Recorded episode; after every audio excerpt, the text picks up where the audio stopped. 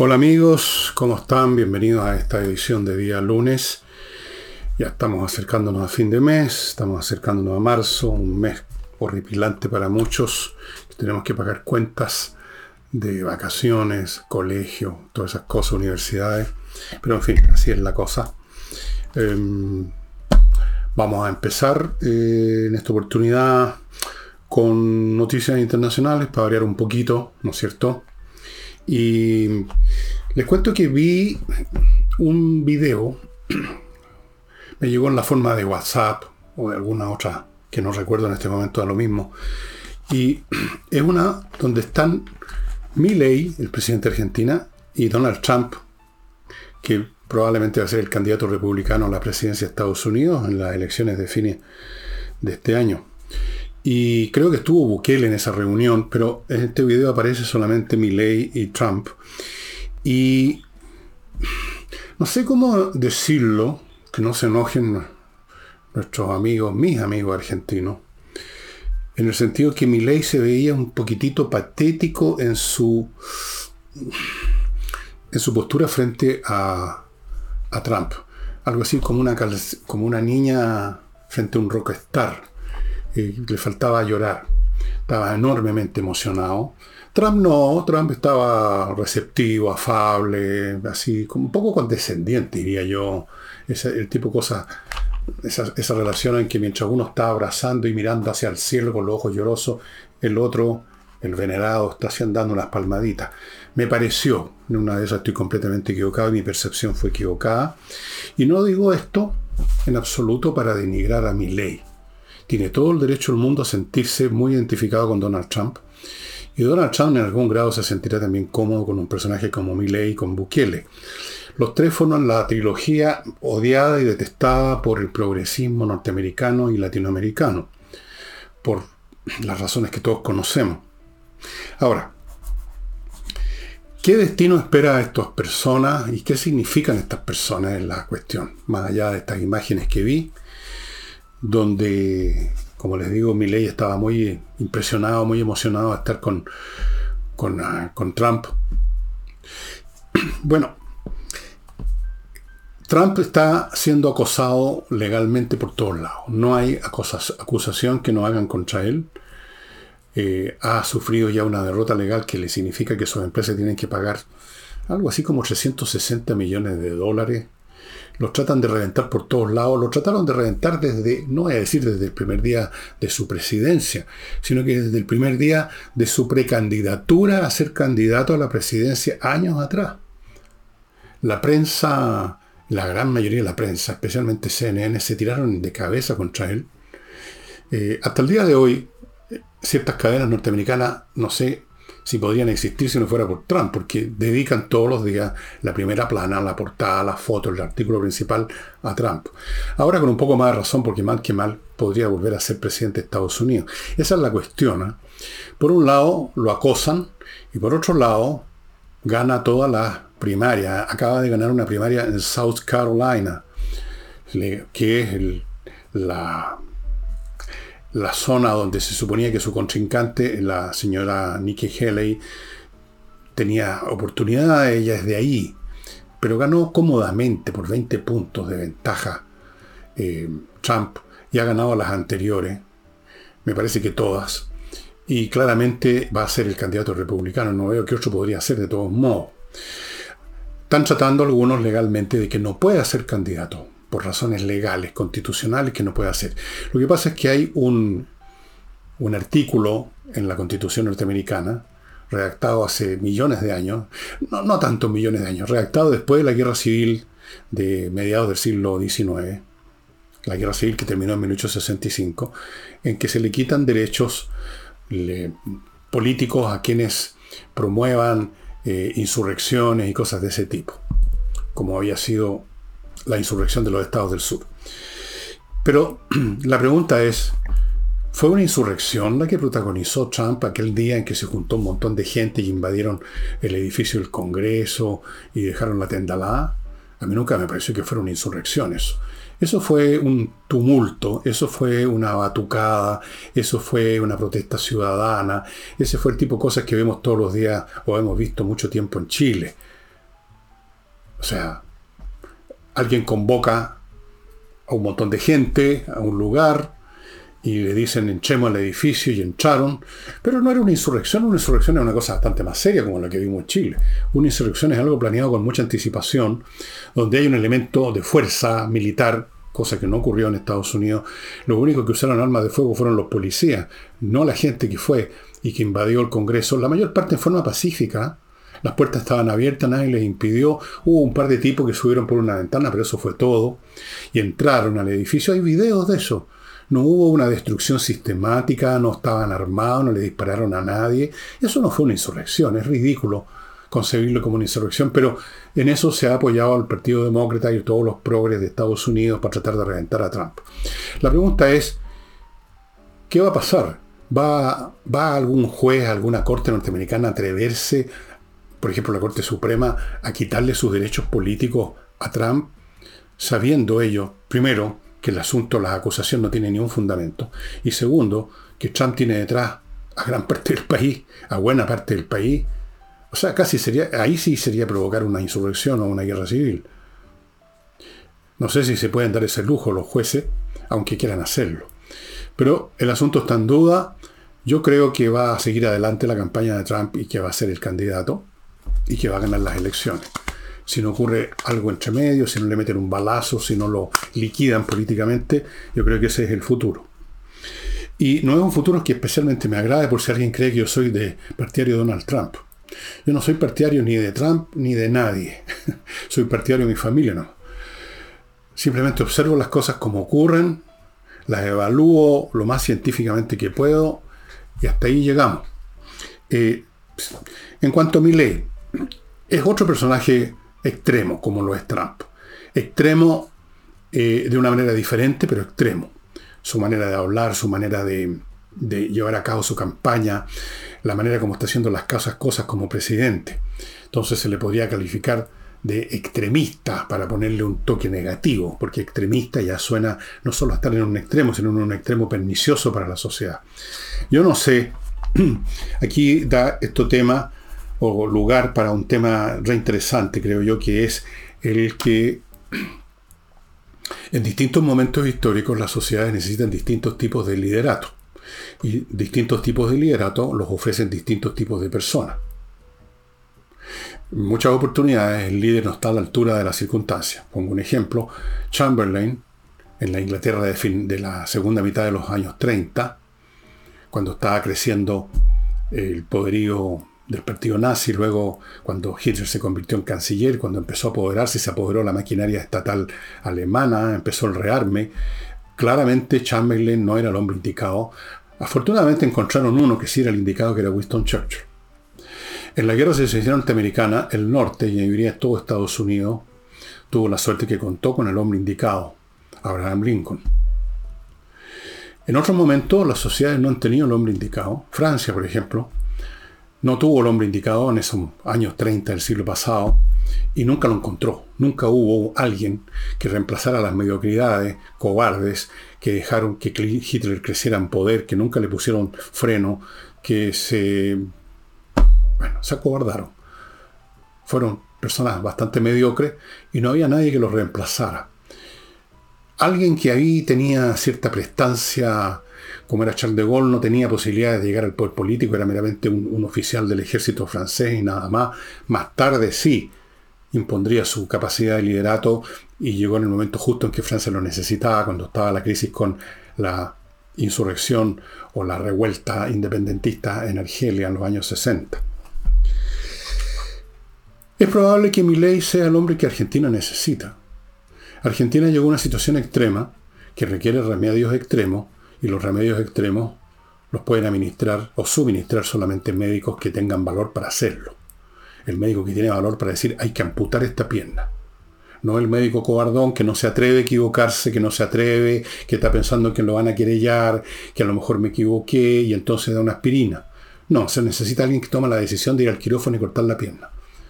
Y ese es mi ley, probablemente. Ahora, si va a poder cortar la pierna o le van a cortar a él la cabeza, es una cosa que estará por verse. Eh, yo voy a seguir y sigo atentamente la política argentina, me parece muy interesante. Es un país limítrofe, además, un país con el cual tenemos muchas relaciones, un país importante para Chile, muy importante. y muy importante además, incluso en términos internos, en muchos, en muchos sentidos. Todos tenemos puesto el ojo en ley. En cuanto a, a Trump,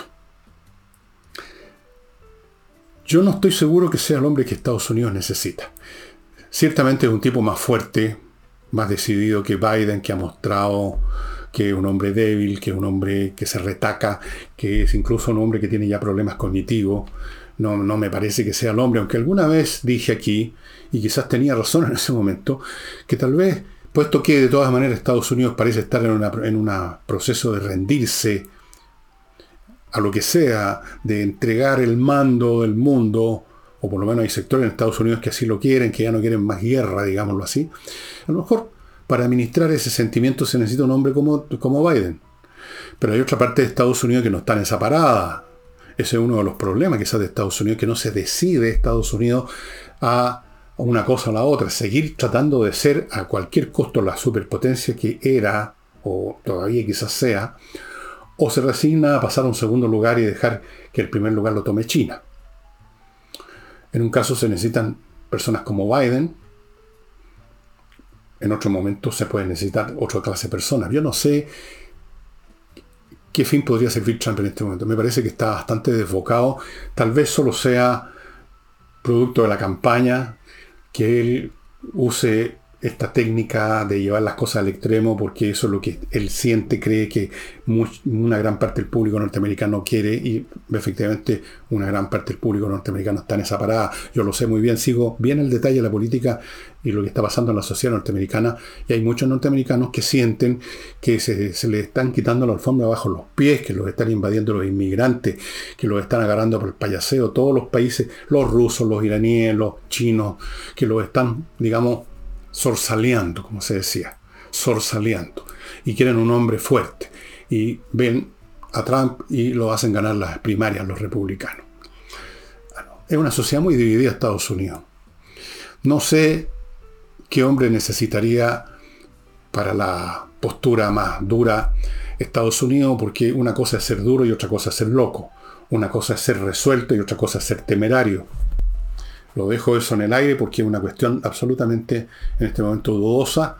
La estoy siguiendo y les voy a ir contando lo que creo que va a ocurrir. Pero volviendo al punto inicial, me llamó la atención esa reunión entre estos dos personajes. Eh, tal vez haya algún video que no he visto yo de Bukele con Trump, Bukele con mi, ley, pero no, no han llegado a mi poder. Si alguien lo tiene, me lo pueden mandar. Y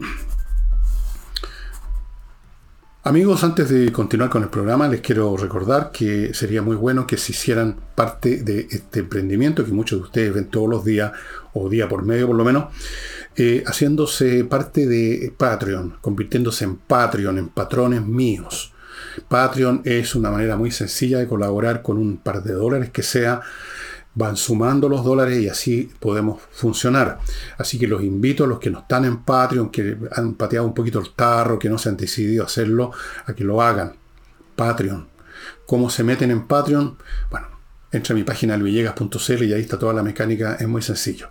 O vaya directamente a Patreon, el, home site de Patreon y luego buscan cuáles, me buscan a mí y ven cómo entrar y todo. Es muy sencillo, usted entra y sale cuando quiera, no hay ningún problema es en dólares.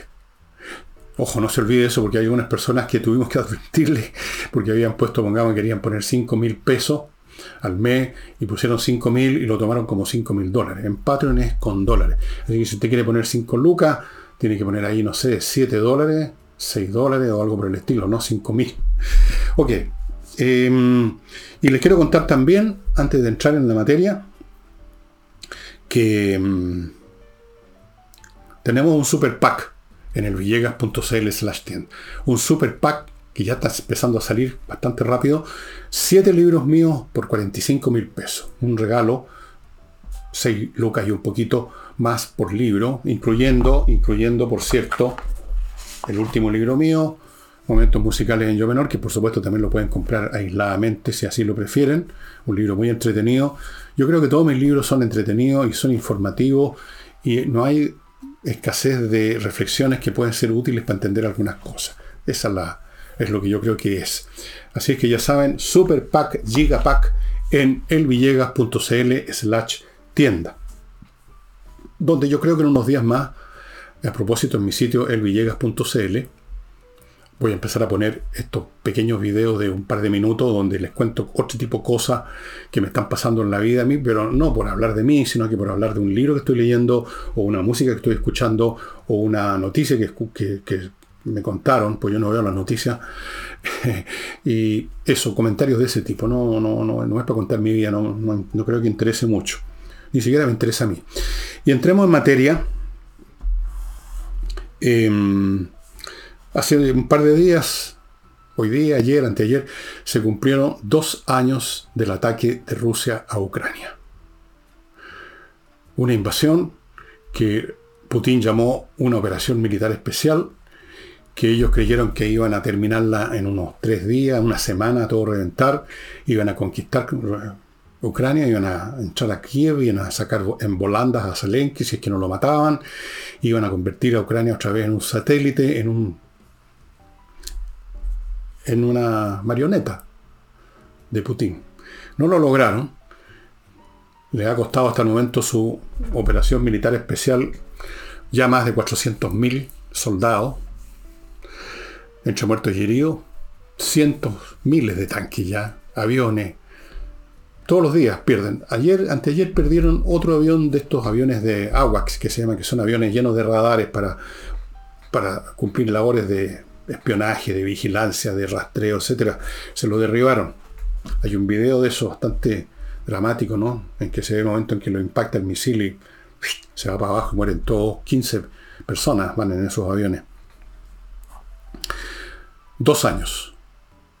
Y a propósito de eso, a los que entiendan un poco de inglés, les sugiero que entren a, a YouTube y busquen la intervención de un funcionario del gobierno polaco en las Naciones Unidas, en el Consejo de Seguridad, refutando unas afirmaciones mentirosas, como siempre, de los funcionarios rusos, que entre mentiras o entre psicopatías, porque siempre se sienten perseguidos y victimizados, no sé qué me recuerda a eso, eh, dijo una serie de idioteces y este polaco, muy inteligente, muy preciso, las refutó de una manera contundente, una por una, por una, por una. Muy interesante. Y Vamos ahora a lo nacional. Partamos con una querella que presentaron familiares de fallecidos en el incendio de febrero, eh, fallecidos en el Jardín Botánico de Viña del Mar.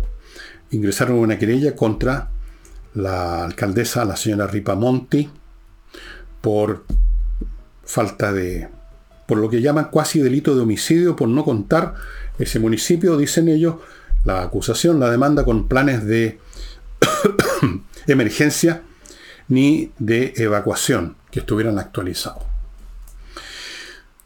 La respuesta de la señora Ripamonti y en general del oficialismo fue de atacar a los abogados, atacar al mensajero, como se dice, eh, tratando de, demostrar a los, a los abogados como personas, digamos, de segunda categoría, personajes moralmente dudosos, eh, buscando el aprovechamiento político, todos los argumentos habituales. Em, un, uno de los congresales oficialistas dijo que los abogados que han defendido, que están defendiendo este caso, han defendido anteriormente casos que son limítrofes con la ética, que yo no sé qué quiere decir esa frase, porque uno puede ser limítrofe de algo, pero el problema es si uno pasó el límite o no. Yo, ¿no es cierto? Uno puede ser limítrofe de muchísimas cosas. La cuestión es no, es no pasar el límite, no simplemente estar cerca del límite. Pero lo más importante es que los abogados no están para defender simplemente los casos que apruebe el Partido Comunista o que apruebe el arzobispo de Talca aprobar los casos que digamos que son éticamente en que todo el mundo con, conteste en que el acusado es, inocente, que es una santa paloma. Los abogados no están para eso. Los abogados están para defender al que pide una defensa o para presentar una acusación del que pide que presente una acusación. Son profesionales técnicos de la ley. Y así es como funciona el sistema y así tiene que funcionar. A uno puede no gustarle ver un abogado, como en las seriales que se ve un abogado medio, medio chuecón defendiendo al capone. Pero eso es una película. En la realidad los abogados tienen que defender a aquel que les pide la defensa y ellos aceptan tomarla. El momento ético si existe antes de que el abogado decida si tomo o no tomo el caso. Y normalmente los abogados no se hacen consideraciones éticas, ellos no son, eh, ¿cómo llamarlo? Moralistas. Ellos son abogados. Así que lo de limítrofes con la ética es una acusación estúpida nada más. No tiene nada que ver. La cuestión en un caso es quién tiene la razón desde el punto de vista de la ley, de los hechos y de cómo interpretan los hechos y cómo ve los hechos la ley. No la ética según como la ve un observador ajeno al asunto, según los gustos personales de, de los que están, digamos, en la platea viendo esta cuestión. Es un argumento absurdo. Un argumento que demuestra que estas personas no usan el cerebro, porque si lo usaran entenderían que los abogados no están para hacer disquisiciones éticas de ninguna clase. Pero probablemente este, este, el señor que dijo esto sabe eso, debiera saberlo porque es bastante elemental, hasta un cabro chico lo sabe. Así que me imagino que un congresal debiera saberlo también. Pero por supuesto están pensando no en eso, no en lo que es, sino que en cuál es el, el efecto político.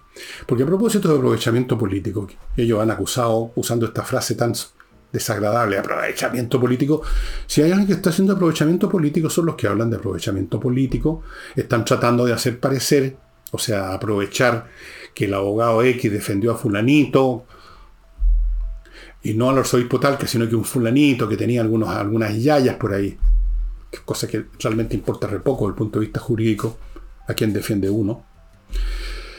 Están aprovechando eso para quitarle las culpas o responsabilidades que pueda tener la señora, la señora Ripamonti. De hecho, un proceso sirve para aclarar eso. Porque las partes van a presentar sus argumentos. De eso trata un juicio. De eso trata una demanda. Aprovechamiento. Bueno, y a propósito, ya que estamos en Viña, hablando de Viña ayer domingo para ustedes, hoy para mí, entiendo que partió el Festival de Viña, un festival que muchos quisieran que no se hubiera celebrado considerando que hubo casi 150 muertos por los incendios, y parece un poco frívolo, que se siga adelante, pero aquí siempre se da el mismo argumento, aquí ¿eh? uno lo ha visto en películas, la, función tiene que seguir, dicen con las lágrimas corriendo así, pero tenemos que ser heroicos, salir al escenario, hacer reír al público mientras lloramos por dentro, no. Bueno, eh, un festival además que entre otras cosas cuenta con un artista que creo que alaba a los narcotraficantes, que es un personaje muy dudoso, como, bueno, aquí no es un tema entre paréntesis ético este asunto de si hay o no hay digamos, razones o derechos para inaugurar un festival después de una. a, muy pocos días. Todavía no ha terminado febrero. Y ya están con un festival. Con un festival donde se supone que tiene que reinar la alegría y el buen humor. No, no es un funeral, no es un velorio. Entonces, pero fíjense ustedes que aquí los argumentos de este tipo no tienen ningún sentido. Esto no es un tema moral ni un tema ético, esto es un tema económico. Aquí hay intereses económicos, intereses de los canales de televisión, intereses de los artistas, intereses de la municipalidad, que ella misma, la señora Ripamonti, dijo que con las platas de estos festivales que financiamos un montón de cosas, esperemos que sea cierto que financian un montón de cosas y no que financian a los camaradas, pero financian. O sea, es un tema de dinero. Punto. Así que los que dicen que, hay que la función tiene que seguir, o algunos han dicho no, bueno, precisamente porque hubo un hecho tan triste, tenemos que tratar de compensar eso ofreciéndole algo que alivie al público con otra cosa que lo distrae. Todo eso son mentiras. El argumento fundamental es esto, hay plata por medio, amigo. Eso es todo. Where is the money? Dicen los gringos cuando quieren investigar algo. ¿Dónde está la plata? O sea, ¿Cuál es el mecanismo, el interés principal, que siempre o casi siempre es el dinero, que permitiría, por lo tanto, entender lo que pasó en tal o cual circunstancia? ¿Dónde estaba el dinero? ¿Cómo se consiguió el dinero? ¿Quién se llevó el dinero? Aquí se va a llevar mucha gente el dinero. Los artistas son pagados, los músicos, los funcionarios municipales, entra plata, la televisión, la publicidad, todo el mundo, todo el mundo tiene un interés económico, todo el mundo quiere que se haga el festival y probablemente muchos viñamarinos, muchos porteños, muchos chilenos quieren que se haga el festival para entretenerse un rato y yo no voy a ser quien juzgue si es razonable, moral o ético, yo no me voy a meter en ese tema, me parece un tema absurdo, absurdo. hacer disquisiciones éticas o morales como la de este congresal, que francamente, bueno, ¿en qué manos estamos? Ahora, la querella contra la señora Ripamonti por en, relación con este incendio, que fue mal cubierto, mal enfrentado, si no, no habría muerto toda esta gente. Y dicho sea de paso, los llamados incendiarios no, todavía no se ha visto ninguno que haya sido encontrado, a pesar de que el presidente anunció que los iban a perseguir como a perros. No han encontrado ni un perro todavía. No, por supuesto, pues sí. Son compañeros revolucionarios probablemente que querían incendiar el país por muy buenas razones. Entonces, yo le diría a estos abogados que la querella que están presentando contra el municipio, contra la señora alcaldesa, se queda corto. Aquí esto es, global, habría que presentar una querella contra el gobierno. La señora Rimavanti es parte del mundo cultural y político de la izquierda que está intentando, no voy a decir gobernar, sino que revolucionar este país, llevarlo a su, ¿cómo lo llaman?, estado de bienestar. Parte de esa generación, parte de esa horda, de ese lote son una sola cosa, es una hidra con muchas cabezas. O sea, no cabeza en realidad, algún otro órgano. Habría que creer el gobierno completo. Por los argumentos que se dieron aquí, por em, cuasi delito de homicidio, pero no solamente el homicidio de estas personas que murieron quemadas, que es cosa horrible, sino que es un homicidio de la seguridad general del país, un homicidio de la integridad territorial, un homicidio de las relaciones internacionales, un homicidio de la educación, un homicidio de las relaciones exteriores, nada menos, un homicidio de la salud. ¿Queréis contra eso? Voy a mi primer bloque comercial, amigos y amigas. En estos tiempos hay que Ok. Auditoredificios.cl, amigo, una empresa que hace una auditoría de cómo ha sido, está siendo administrado un edificio. Porque hay una administración, hay un consejo de administración, hay quizá una empresa que administra, hay un administrador y hay plata que se está moviendo para acá y para allá para muchas cosas. Auditor significa ver que todo se haya hecho bien. Muy importante si va a haber un cambio. Si va a haber un cambio, y se va un administrador o un grupo que administraba y entra otro, hay que saber cómo están entregando, si están entregando en buenas condiciones, si están entregando en forma correcta, y no me refiero aquí solo a temas de dinero, sino que a temas de gestión física, administrativa, legal, estatal, lo que sea, que si se cumplieron o no los reglamentos, que a veces generan problemas por ignorancia, algunos administradores no cumplen con ciertos reglamentos, y después hay los que llegan a administrar se encuentran con un tremendo tete jurídico con el Estado, en fin auditoresedificios.cl aclare la película bien aclarada. Continúo con Entrena Inglés, la academia gestionada por profesores de inglés que le aseguro a usted alcanzar un nivel de inglés más que suficiente. Hay un curso que se está ofreciendo, como ustedes ven a mi derecha, es lo mejor. Créanme, yo que he estudiado, ¿cuántos idiomas? Les digo, nada mejor que los cursos de idiomas online como son los que ofrece la Academia de entreninglés.com. Pónganse en contacto con ellos, vayan contratando un curso. Hoy sin inglés usted es un cero a la izquierda en el mundo. Continúo con Fastmark, la empresa de transporte internacional de grandes y pequeñas cargas. Grandes cargas, las empresas que traen containers por barco, que traen cosas por avión. Pequeñas cargas, lo que usted compró compró una bicicleta en Estados Unidos, compró, no sé, una, un monopatín, compró un sombrero Stetson como uno que tengo yo en Texas. Una cosa pequeña, una cosa menor, pero igual se los traen. Tienen ese servicio. Fastmark, amigos, eh, es una empresa chilena, usted lo ubica en fastmark.cl, póngase en contacto con ellos, lo hacen súper bien. Y termino el bloque con Climo, que ofrece los mejores equipos la mejor instalación y la garantía de que si hay el menor problema lo van a atender y le van a arreglar el problema. Obviamente que algo siempre puede fallar, muy pocas veces ocurre, pero lo importante es que haya una respuesta. Esa es la diferencia entre una empresa y otra. Hay empresas que pueden ser buenas, pero que no ofrecen, una vez que usted compró el servicio o el producto, buenas noches los pastores, usted no los ve más, no sabe más, puede reclamar, llamar un millón de veces y no pasa nada. Climo responde. Climo garantiza eso, garantiza atención y garantiza equipos fantásticos como el que tengo yo. Amigos, vayan poniéndose en contacto con miclimo.com. Y continuemos con el programa. A propósito del tema del secuestro de este ex oficial venezolano, llevado aparentemente, casi seguramente, no veo quién otro podría ser agentes directos o indirectos o indirectos del gobierno venezolano. Entiendo que ya está en Venezuela, el hombre se lo llevaron en avión esa misma noche. Es lo que me han dicho algunos contactos que tengo. Puedo estar equivocado, pueden haberme mentido, pueden haberme engañado, puedo yo ser una víctima de una fake news, pero lo más probable, me dice la lógica, es que si se lo raptaron, no se están dando vuelta con el, con el raptado por aquí, sino que hace rato que está en Venezuela. Bueno, ante todo esto, el señor Juan Andrés Lagos, del Partido Comunista, un hombre con sus años, que los manifiesta en su manera de pensar y hablar, dice que la tesis del secuestro, eh, que alguien se afirme en la tesis del secuestro. Yo me afirmo, señor Lago, no solo la derecha, sino que todo el mundo que tiene un dedo frente, es extremadamente grave. No es extremadamente grave para el señor Lago el secuestro. Lo que es extremadamente grave es que uno piense que es un secuestro. Que alguien piense que es un secuestro y que diga que es un secuestro. Eso es lo grave para él. ¿Por qué es extremadamente grave?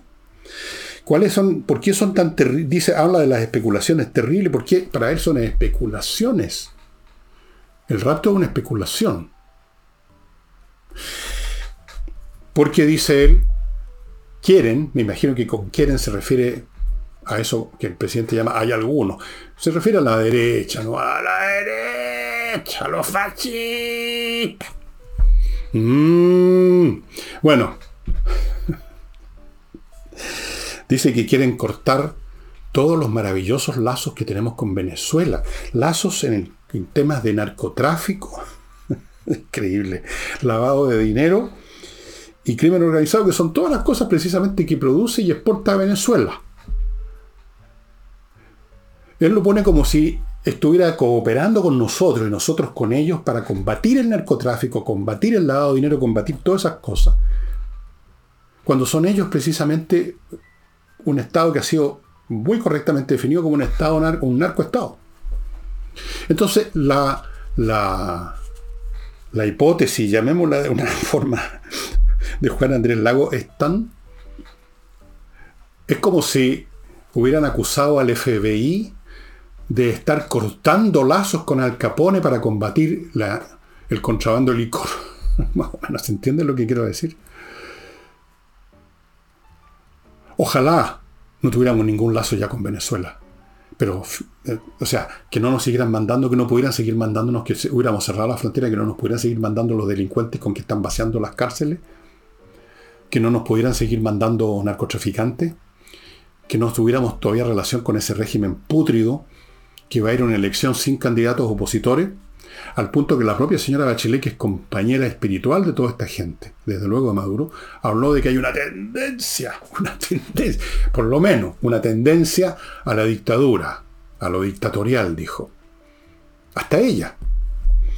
Pero para el señor, para este genio, para este Goethe de la política, es extremadamente grave que que alguien esté empujando a quebrar todo tipo de relaciones, cosa que no va a ocurrir de todas maneras, si, si quieren estar en el gobierno. No está en el gobierno de la derecha, está en el gobierno del Partido Comunista, señor Lago, su partido.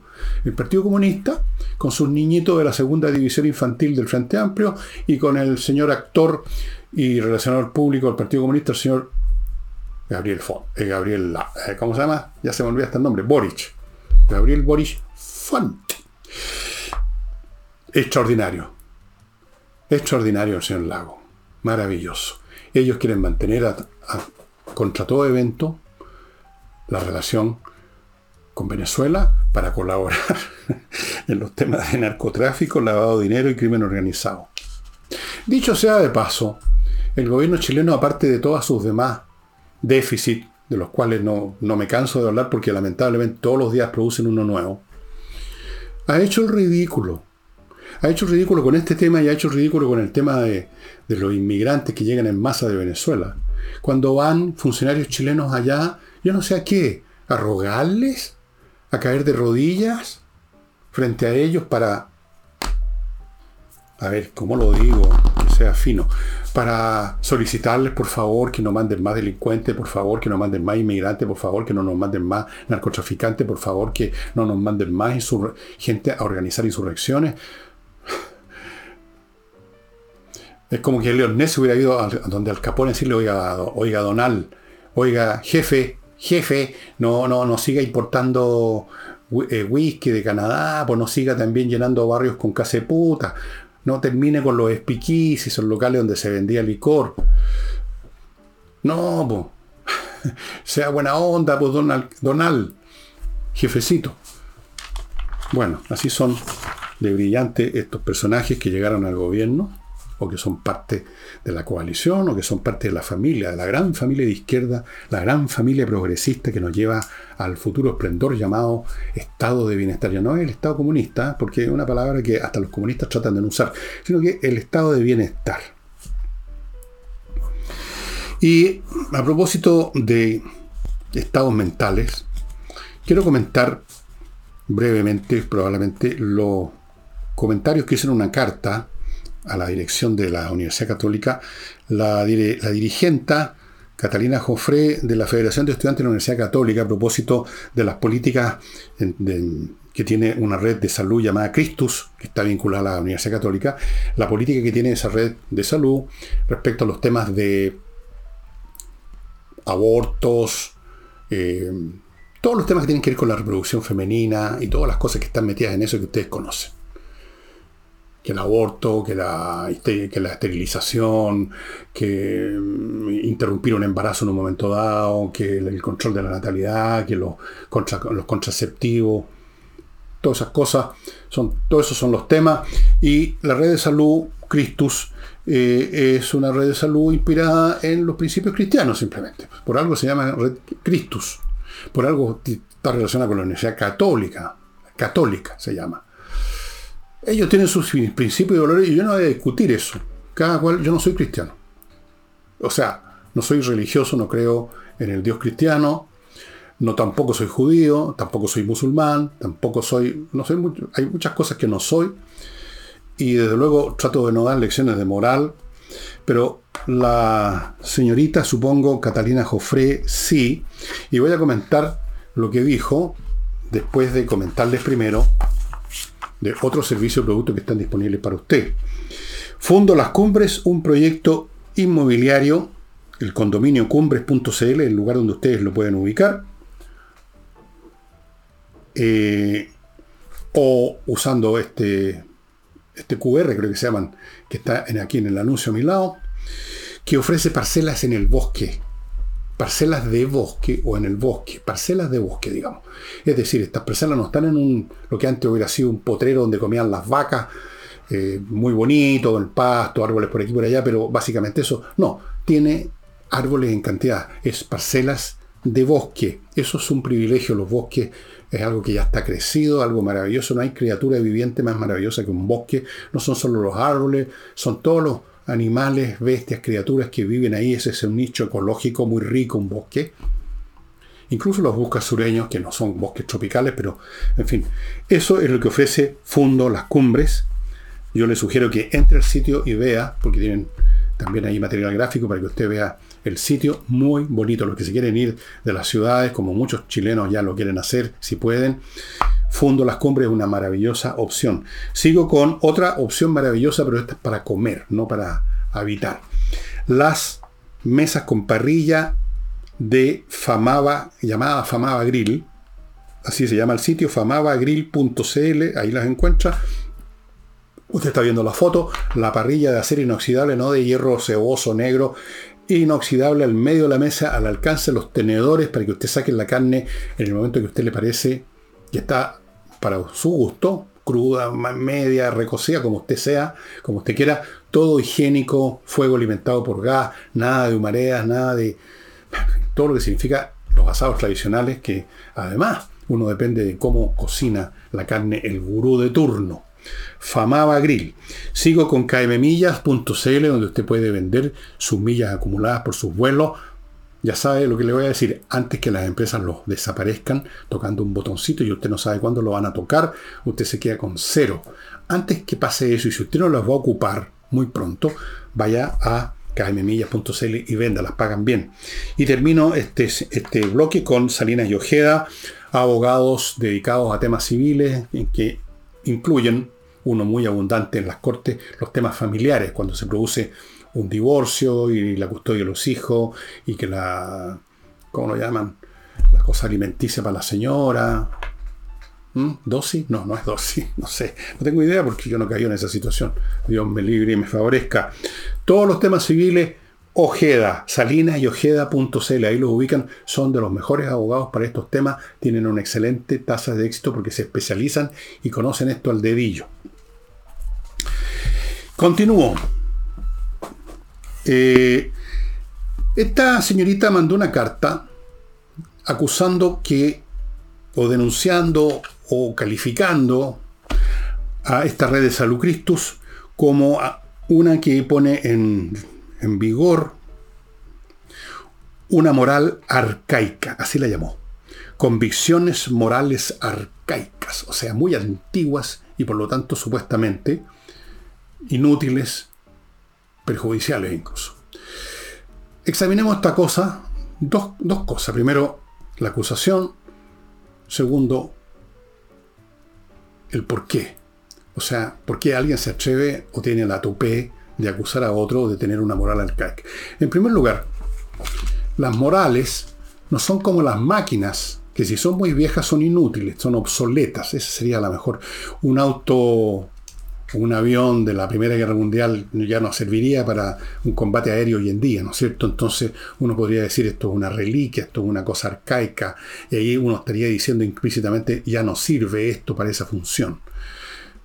Pero la moral no cae en ese territorio tecnológico, pues, señora o señorita Jofré, señorita supongo, o lo que sea. La moral es, así como el arte, es válido todo el tiempo.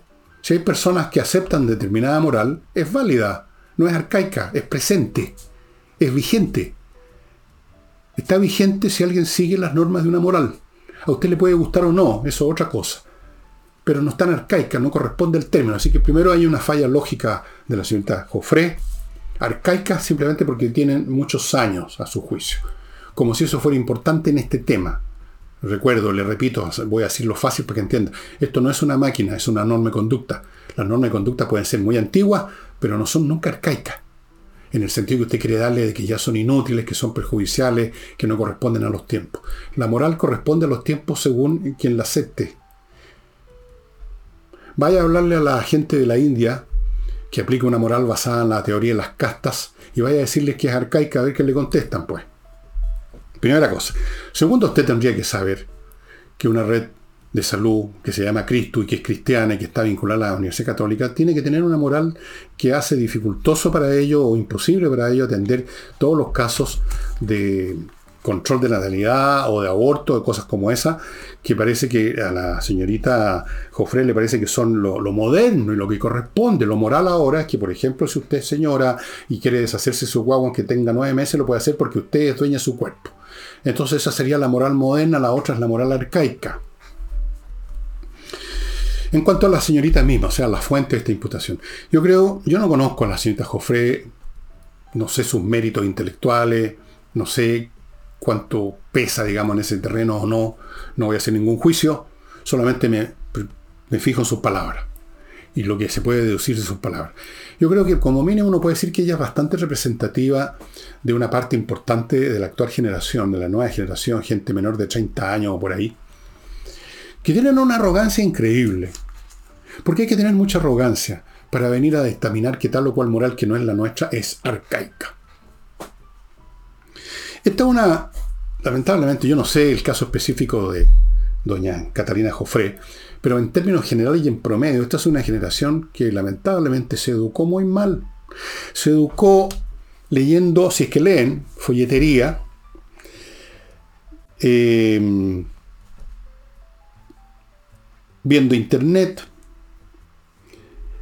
eh, escuchando quizás los pensamientos de rockeros, no sé, un mundo bastante eh, contrahecho intelectualmente. Eh, yo no sé, a lo mejor Jofre es una persona súper inteligente que ha leído mucho, puede ser perfectamente, pero en este punto yo creo que se equivocó profundamente. Y, señorita o señora o lo que sea, no hay morales arcaicas. Hay máquinas arcaicas, pero no hay morales arcaicas.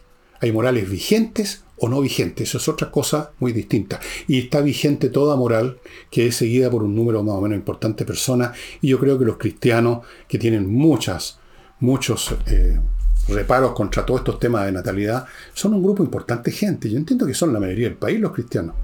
Ahora, no sé si la mayoría de los cristianos tienen eh, las posturas de la red de salud Christus respecto a este tema, pero es un número contundente. No son, no son tres personajes excéntricos que tienen una, una, moral que ya nadie tiene en el mundo. Entonces hay que tenerse mucho cuidado, no llegar y soltar esas frases tan arrogantes, como si usted fuera la propietaria jovencita, de la moral que vale, la que, la que es de ahora, la que, la que sirve. Bueno, este es un espíritu y un estilo que permea a toda la nueva generación, lamentablemente. cuando hablo de nueva generación me refiero a gente nacida más o menos de los 90 para adelante, algunos de los 80 también, que se quedaron pegados en su adolescencia, no maduraron nunca, tienen 40, 50 años y siguen pensando como cabros chicos, pero no básicamente gente de los mediados de los 90 hasta ahora mediados, gente que tiene 30, 25, 20 años. No sé, no quiero ni pensar cómo van a ser los de 15 en este momento, cuando tengan 20 o 35. Ya no. Espero no estar en este mundo ya para ese entonces, porque quizás que vamos a escuchar. La arrogancia es un muy mal consejero. No hay que arrogarse que, que usted sabe lo que es arcaico, lo que es vigente, lo que vale, lo que no vale, lo que es moderno, lo que no es moderno, lo que sirve, lo que no sirve. Bueno, esa arrogancia, como decían los griegos, no hablando de la arrogancia, sino que la soberbia, decían los dioses ciegan y la soberbia y la arrogancia ciega a quienes quieren perder. No, lea un poquito de historia griega, mitología griega, y hay cosas muy interesantes sobre eso, sobre el pecado, la soberbia y cómo es castigado. En el cristianismo también está presente a propósito el pecado, la soberbia como el peor pecado de todo, un pecado espiritual, el pecado de Lucifer. Todos los demás pecados al lado de eso no son nada. Los pecados de la carne no son nada, son pecados veniales. El pecado espiritual de la soberbia, que se acerca mucho a la arrogancia, es el peor de todo. Bien, vamos ahora a otra dama. Esta vez es una concejala de la Comuna de Providencia que tiene ganas, parece, de ser alcaldesa. No me acuerdo, no, no tiene su nombre, pero da lo mismo. Y es una persona que está muy preocupada del medio ambiente, lo cual me parece muy bien. Ahora, preocuparse por el medio ambiente hoy en día no significa nada. Cualquiera dice que está preocupado por el medio ambiente. ¿Y qué significa preocupado por el medio ambiente? Yo he escuchado a muchos jóvenes que hablan de que estoy muy preocupado por el medio ambiente y no son capaces de regar el jardín de su casa nunca en su vida. Yo me acuerdo que le pasó este chasco a un compañero mío de, trabajo en la televisión que le dejó a sus chicos todos progres preocupado del medio ambiente, los dejó cuidando en la casa una semana y cuando volvió estaba todo seco porque no se habían molestado en el medio ambiente el jardín. Pero en fin, eh, mucho bla bla y poco actuar. Esta señora o señorita dice que quiere ser alcaldesa para tener un municipio, dijo, con los valores de la izquierda. ¡Wow! ¿Cuáles son esos valores de la izquierda? A ver, a ver. Mm, ya sé, desviar fondos de los ministerios para fundaciones trucha. Mm, no. Eh, declarar que tenemos principios morales más altos, como hizo Jackson, que le ha ido tan bien, que le fue tan bien con eso. No, tampoco. Eh, ¿Qué podría hacer? Vender entradas de cortesía para Fantasilandia. Sí, ¿Estarán son los valores de la izquierda? Eh, arruinar la economía de un país, eh, no responder por fondos. Eh, ¿Cuáles son los valores de la izquierda? Porque yo estoy tratando aquí de recordar y pensar los valores de la izquierda. ¿En qué se traduce eso, por ejemplo, en la administración de un municipio? La administración de un municipio es una administración doméstica. Hay que regar y mantener los jardines, eh, y, otro montón de cosas de ese tipo administrativas y físicas, la mayor parte. Eh, ya no están a cargo los colegios incluso, ¿no? Entiendo, se acabó eso. Entonces, ¿Cuáles son los valores de izquierda y cómo se aplican? Primero, ¿cuáles son? Segundo, ¿cómo se aplican en la administración de un municipio? Ella misma hizo un análisis y me pareció bien lo que dijo acerca de las cosas que había que hacer en Providencia y no había ninguno de ellos que tuviera que ver con los valores de la izquierda, todos tenían que ver con los valores edilicios, digamos así, con los valores del sentido común que hay que mantener, evitar el ruido, que hay que combatir esto, que lo que sea. Cero con los valores de la izquierda. Pero ella pertenece a esta generación. Entonces, cuando no son arrogantes, son charlatanes. Entonces, no pueden decir yo quiero manejar bien y administrar bien el municipio para que la calle esté limpia, para que los árboles estén regados. No, tiene que decir una cosa altisonante como los valores de izquierda. Yo jamás votaría por alguien que me que se ofrece como alcaldesa hablando de los valores de izquierda o de los valores de derecha o de los valores de quien sea. Yo diría, este, esta persona es simplemente un charlatán. Pero quién sabe, a lo mejor estoy totalmente equivocado y aquí yo estoy cometiendo un error, estoy juzgando. Yo no estoy juzgando a esta persona, simplemente digo que me parece que no existen los valores de izquierda hoy en día. Antes existían como declaraciones, como el tipo de cosas que uno leía en el Manifiesto Comunista de Karl Marx, publicado en 1848 como la folletería que todavía se creía en ella en los años 50 y 60 porque no se sabía cómo era la cosa en realidad. Ahora no, ni siquiera eso, ni siquiera esa palabrería de un mundo que no conocíamos. Ahora no es nada. No hay valores de la izquierda. No hay nada. Me gustaría que si ella sabe cuáles son, que lo explicara por escrito. Yo la recibo aquí, hacemos una entrevista y nos cuenta cuáles son los valores de la izquierda. Estoy a su disposición, señorita concejala.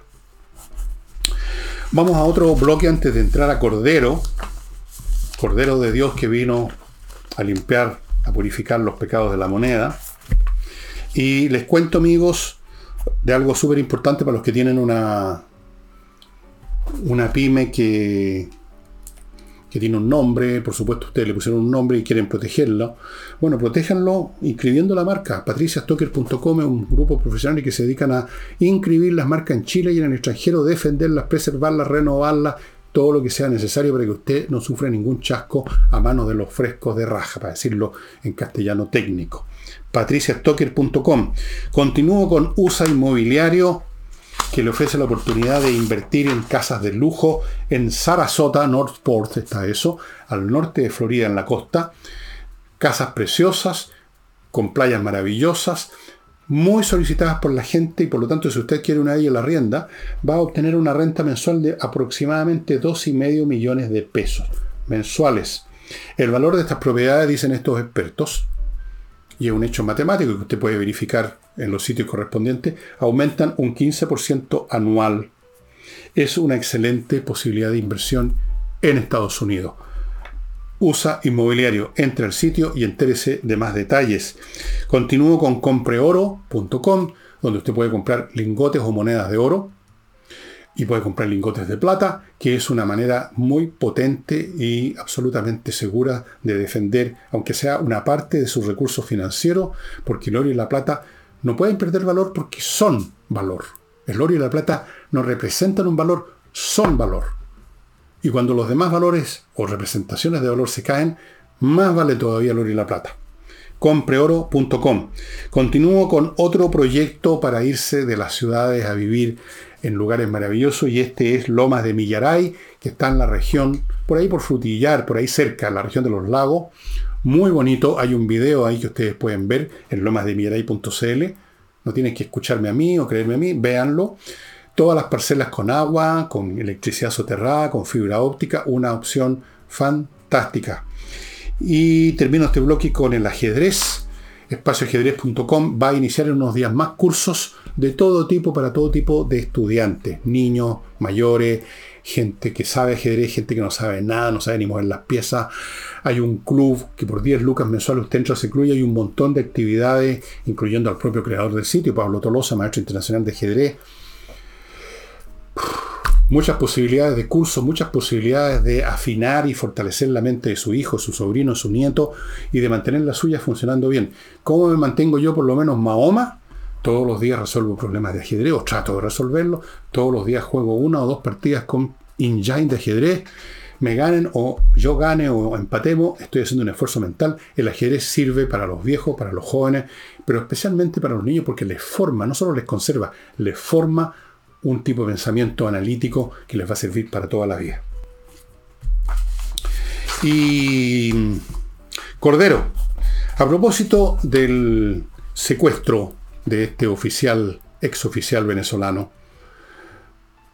que está tan preocupado el señor Lagos del Partido Comunista que esto no vaya a significar un quiebre de la cooperación que tenemos con ellos con el narcotráfico. Bueno, Cordero dijo que el gobierno está en una posición proactiva.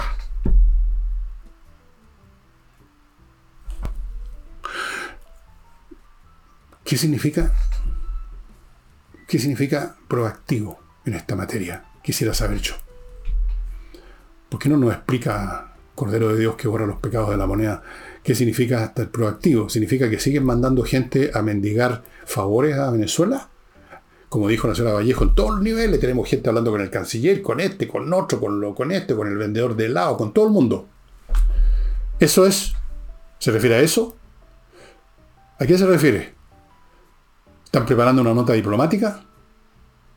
¿Están investigando más? Porque en una de esas todo esto es simplemente una terrible especulación de los momios, los derechistas, los fascistas y los nostálgicos de la dictadura. No explicó, pero el gobierno está en una postura proactiva. Y yo no sé, no sé si vale la pena seguir con eso. No vale la pena.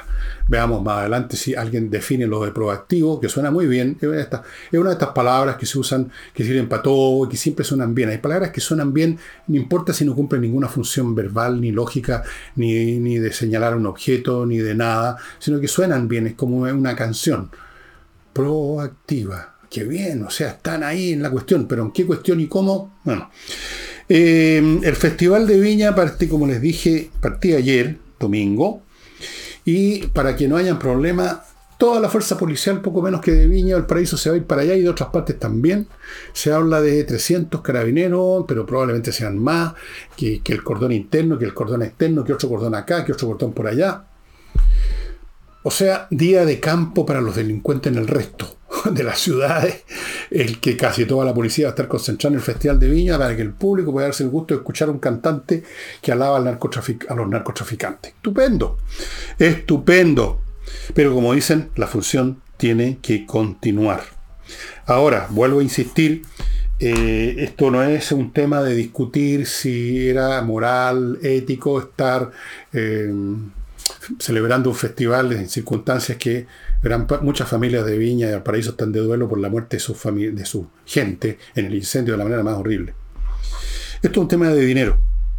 Preguntar sobre si es bueno o malo, si es moral o no, si no debió, si no debió, esas son cuestiones que por último quedan en el campo y en el ámbito de, las posturas éticas personales, en las que yo no me meto. Es una cuestión de plata. Repito y termino. Es una cuestión de dinero. ¿Dónde? Where is the money? Où?